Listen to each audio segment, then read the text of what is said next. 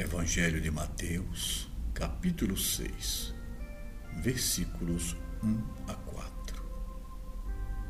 Prestai atenção, não façais vossas boas obras diante dos homens, para serdes vistos por eles. Senão não tereis recompensa junto de vosso Pai que está nos céus. Quando, pois, deres esmola, não faças tocar a trombeta diante de ti, como fazem os hipócritas nas sinagogas e nas ruas, para serem honrados pelos homens. Em verdade vos digo, já receberam sua recompensa. Tu, porém, quando deres esmola, não saiba tua mão esquerda o que faz tua direita para que a tua esmola fique no secreto, e teu Pai, que vê no secreto, te retribuirá.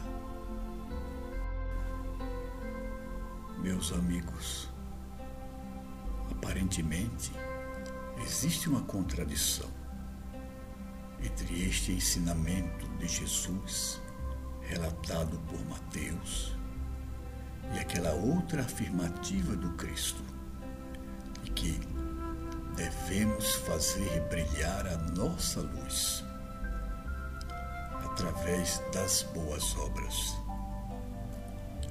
Na verdade, não existe nenhum conflito, pois Jesus se refere no ensinamento agora em foco à hipocrisia e à pulsão do ego faziam com que os religiosos de sua época, em especial os líderes farisaicos, a propagar as esmolas, ou seja, as suas ações benfazejas, a fim de que fossem aplaudidos pelos homens. O ensinamento de Jesus nos chama a atenção para o fato de que todo o bem procede de Deus. Isso será confirmado posteriormente pelo apóstolo Paulo e por outros apóstolos que enfatizam que todos os dons vêm do mesmo Espírito e se manifestam de diferentes modos através daqueles que servem ao Senhor. As boas obras, ou seja, as obras do amor, devem ser feitas com espírito de humildade, reconhecendo que somos apenas pontos de passagem do amor e da misericórdia divinos. Isso não pode ser confundido com a necessidade de anunciar os empreendimentos e arregimentar as pessoas em esforços para beneficiar os irmãos necessitados.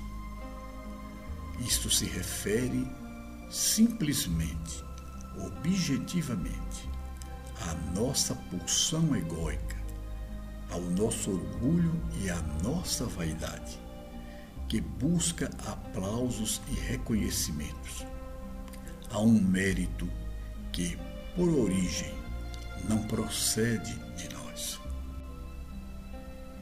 É um ensinamento que ressalta a humildade e não a falsa modéstia.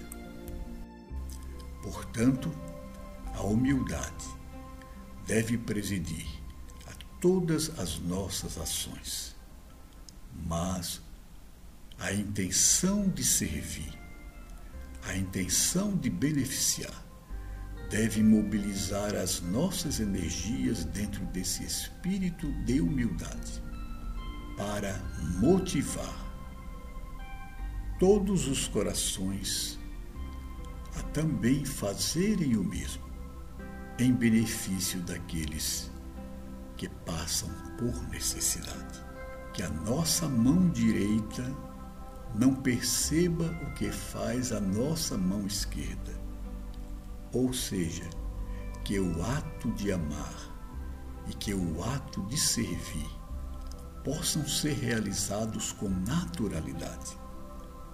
Quando avançamos no caminho espiritual percebemos que todos os dons vêm de Deus e que é o amor de Deus que age por nosso intermédio, o bem que venhamos a realizar é feito de uma forma natural, sem afetação.